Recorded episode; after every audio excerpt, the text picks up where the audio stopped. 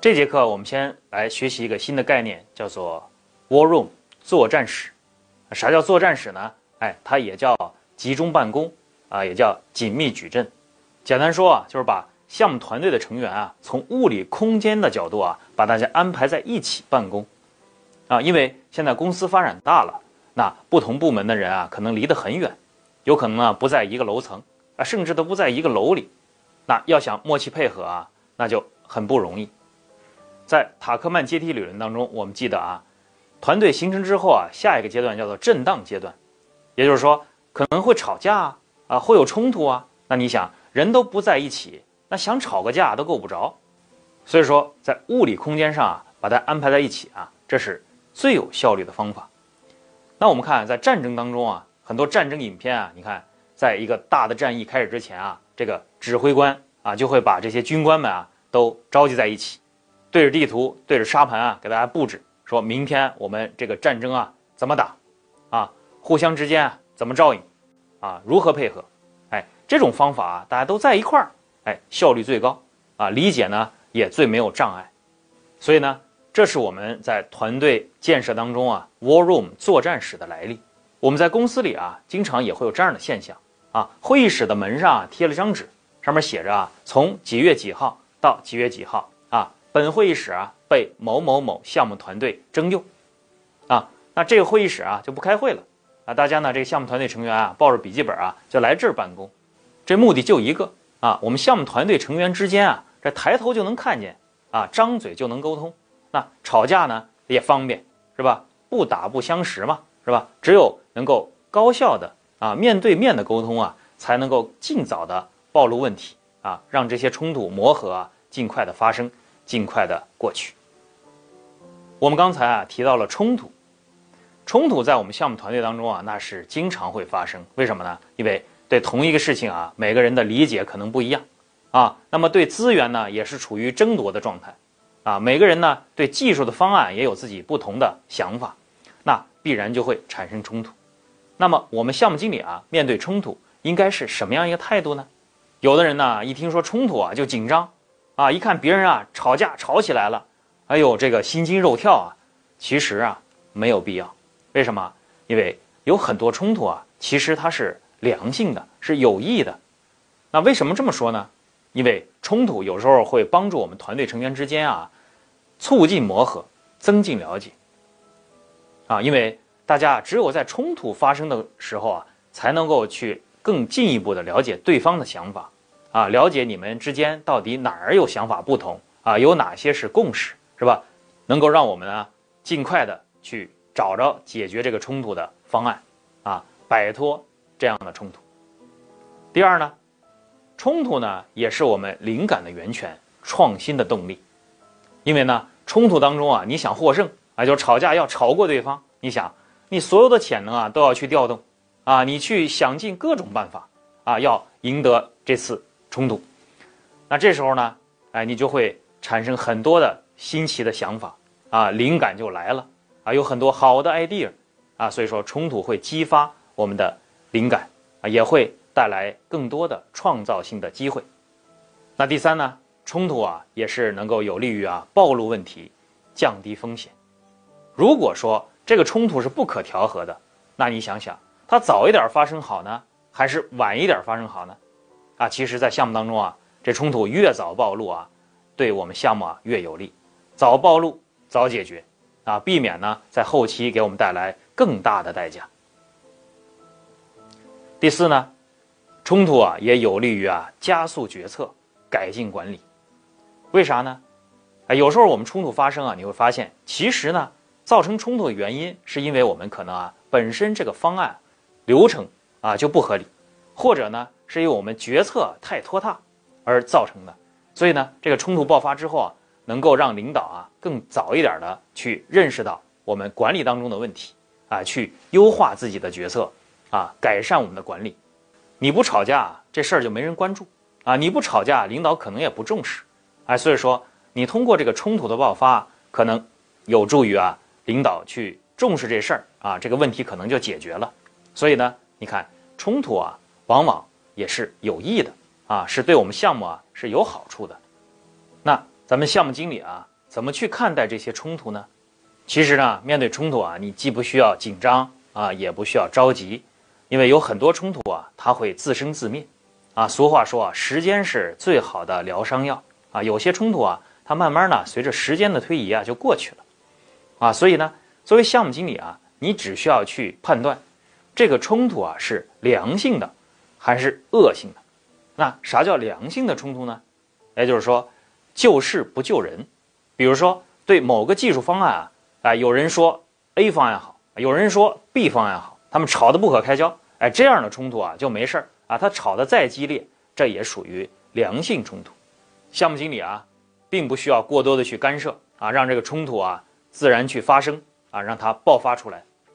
但是，一旦这个冲突啊是救人不救事儿了啊，比如说出现了人格的侮辱啊、人身的攻击啊，这就属于啊恶性的冲突。那项目经理啊，必须及时的出手啊，去制止啊。所以说，项目经理判断冲突只需要看他的。良性还是恶性？这节课呢，我们了解了项目当中啊，这个冲突是难免的。那冲突如何去解决它呢？那下节课我们来学习冲突的解决方法。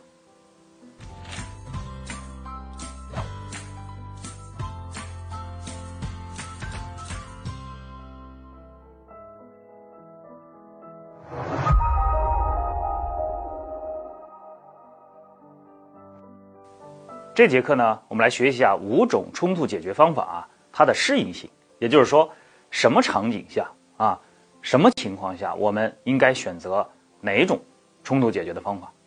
那我们先来看这样一个矩阵，我们把这个五种解决方法啊放在这样的一个时间管理的矩阵当中，那什么意思啊？你看这个横轴啊，代表紧急，啊，越往右代表这事儿啊越紧急，必须马上当下处理，是吧？那往上呢？代表重要，啊，这事儿呢非常关键。那这样的话，这两条线啊就构成了四个象限。那右上角呢，就代表啊又紧急又重要，啊，就这事儿呢必须解决，而且呢刻不容缓，啊，而且还非常重要，啊，也没得选择，怎么办呢？那这时候啊，可能就得选择这种强迫命令，因为呢。形势紧迫，没有给你时间啊，能够让你啊这个晓之以理、动之以情啊，去说服对方。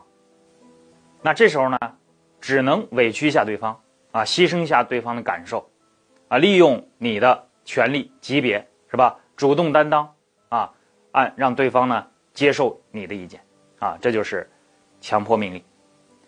那么如果说这事儿呢很重要啊，咱们躲不过，只是呢。并没有这么着急，那怎么办？哎，就在这个象限的第二象限，啊，那这时候呢，我们就可以啊，有时间从容的坐下来一起商量，啊，去寻找啊，看看有没有我们并不矛盾的点，啊，能够呢，哎，皆大欢喜。这时候我们就用到了合作解决。那给大家分享一个故事，有一家企业啊，是出口大型的设备，这设备是什么呢？叫集装箱检测系统。啊，也就是说，它是个安检设备啊。那么你的集装箱啊，如果要通过这个海关啊，那就要通过它的这个机器。就像我们每次啊上飞机啊，或者是坐高铁，你的包啊要进那个安检机。只不过呢，它这个设备是个大的啊，集装箱就是集装箱啊，用一个货车啊，一个货车拉一个货柜啊，一个集装箱。那通过这个设备之后呢，通过的时候，那么人家呢坐在屋里啊，屏幕上就可以。看到你这个集装箱里边装的是啥，啊，有没有违禁的物品，有没有武器啊，有没有爆炸物啊之类的。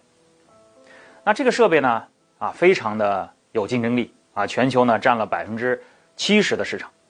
但是呢，到了非洲某国啊，这事儿呢已经在高层啊达成了一致，但是这个采购的这个协议啊就迟迟签不下来，啊，前前后后拖了已经有一年时间啊，这个合同啊就是。落不了地，那怎么回事呢？那么他们的销售副总裁啊，就亲自到这个国家啊去了解情况。一开始呢，他也是这个摸不着头脑啊，不知道哪儿出问题了，啊，终于有一天啊，他在跟人家对方啊交流的过程当中，哎，发现了问题的症结所在。那人家跟他讲啊，说你看，你们这个设备啊，其实我们早就了解过啊，确实非常的棒啊，这个效率特别高。你像以前呢，没有这设备之前，安检啊怎么办？那得让这个车把这个货柜打开，把货物啊都卸下来，一样一样检查，没问题呢，您再装回去。那你想想，一个货柜啊，一小时都检查不完。那有了这个设备之后啊，分分钟啊，一辆车就能够完成这个安检，那效率提高了不知道多少倍。所以呢，这个设备我们很清楚，但是呢，哎，我们不能买。那为什么不能买呢？啊，说你看，我们啊，这个国家很穷，是吧？给我们发的这点薪水啊，发这点工资啊，其实啊，养家都困难，啊，那我们是负责这个检查这些进出口的啊，这个货柜。那你想，一辆车要检查一个多小时，那显然啊，不可能每辆车都检查，那所有的车都堵堵在这儿了，是吧？那怎么办呢？那我们就得抽检，啊，也就是说，可能隔几个车我们抽一辆，抽查，是吧？但是抽哪辆，那是不是我们说了算啊？哎，那好，你想，想真的在货柜里啊装些违禁物品的啊，想夹带点不该装的东西的，那可能就得给我们点好处。是吧？啊，给我们塞点钱，那我们就可能啊大手一挥就过去了，是吧？那谁不给好处，我们可能就检查谁。所以呢，兄弟们啊，其实啊就靠这个吃饭呢。你买了你这设备，你想想，那谁还敢走私啊？谁还敢在里边夹带东西啊？那没有人夹带，没有人走私，那谁还会给我们好处呢？那我们兄弟们吃什么呢？是吧？我们还得养家糊口呢，是吧？你想想。他说的有没有道理啊？哎，我们这个肖尔副总裁啊，就跟他讲，说兄弟，这就是你想不开了啊！你想，原来想走私的人啊，他可能啊走私十辆车，啊给你一辆车的好处，其实你可能也不知道，对吧？但是你买了我们的设备，我告诉你，一辆车都跑不掉。哎，这人想，有道理啊，是吧？哎，这事儿啊就。解决了，啊，这合同就签了，几十台设备就卖掉了。虽然说啊，这个故事啊是满满的负能量啊，但是，他告诉你，其实买与不买，啊，这个冲突当中，双方的诉求啊并不矛盾，是吧？一个是要拿好处，一个呢是要卖设备，其实呢可能达到啊双方都满意的结果。我们在所有的冲突解决当中啊，其实能够用这种合作解决的。这种皆大欢喜、双赢的方式解决到冲突啊，可能并不多啊。如果说都能皆大欢喜，那可能事先啊也没有这冲突。所以说，虽然合作解决是最好的、影响最持久的解决方案，但是可能用到的概率啊啊是最少的。我们再来看啊，这个矩阵的左下角，也就是说矩阵的第三象限啊。那第三象限的冲突意味着什么呢？就是既不是很着急，啊，也不是非常重要，啊，也不是说这个利益啊你非拿到不可，啊，那这时候呢，我们选择就多一些，啊，我们可以采取什么呢？撤退回避，也就是说，我们先搁置一下，啊，现在没有很好的解决办法，是吧？也许未来我们想明白了，啊，会想出更圆满的解决方案，啊，俗话讲事缓则圆。啊那么你看，当时啊，我们中国和日本啊，就钓鱼岛这个问题啊，其实争论了很多年。当时啊，小平同志啊就说说关于这个问题啊，我们其实没必要这么继续争论，啊，我们这一代人呢，可能啊智慧还不够，下一代人呢会更聪明，他们呢那时候就有可能找出啊更加好的解决方案，啊，所以呢，我们现在啊不争论，这就是，哎，搁置问题。啊，我们先缓一缓，这就是叫撤退回避的做法。那有些问题呢，对你而言啊，其实呢也不是说非有不可，是吧？啊，有了更好啊，没有其实也无所谓。那既然如此呢，那不如啊成全了对方，是吧？那就算了呗。啊，你把你这个诉求啊撤回啊，把你的想法放弃，是吧？哎，让对方获得他想要的东西，那这就叫做迁就对方。这就是缓和和包容。那我们看右下角啊，这个象限的第四象限啊，那这时候呢是这个冲突啊是很着急啊，必须立刻有结论。但是呢，对你而言呢，可能就没有那么重要，啊，那怎么办啊？那我们就双方啊一起讨价还价呗，啊，我们各让一步呗，哎，我们商量，哎，达达到一个平衡啊，都能接受，啊，所以说其实我们在冲突当中啊，大部分的冲突最后都是以这种双方各让一步啊妥协的方式解决掉的。你看啊，这就是我们五种冲突解决方法的选择的参考依据。有时候啊，在考试当中啊，还会考你啊，这五种解决方法啊，哪个是双赢的，哪个是双输的，哪个是一赢一输的？